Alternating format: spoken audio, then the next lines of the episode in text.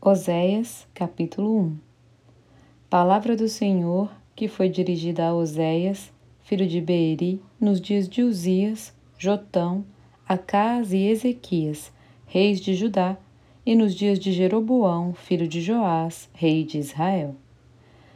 Quando pela primeira vez falou o Senhor por intermédio de Oséias, então o Senhor lhe disse: Vai, toma uma mulher de prostituições e terás filhos de prostituição, porque a terra se prostituiu, desviando-se do Senhor.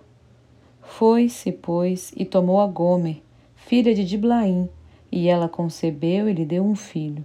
Disse-lhe o Senhor: Põe o nome de Jezreel, porque daqui a pouco castigarei pelo sangue de Jezreel a casa de Jeú, e farei cessar o reino da casa de Israel.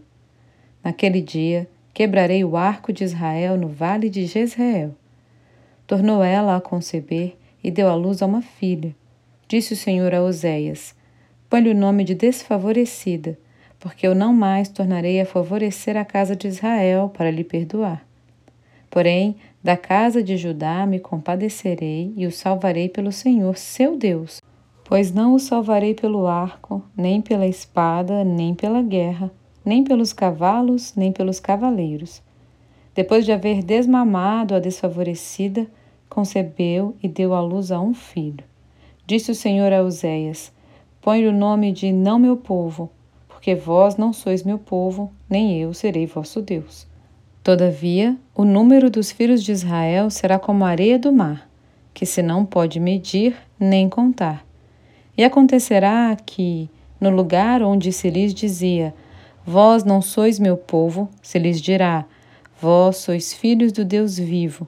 Os filhos de Judá e os filhos de Israel se congregarão e constituirão sobre si uma só cabeça e subirão da terra, porque grande será o dia de Jezreel.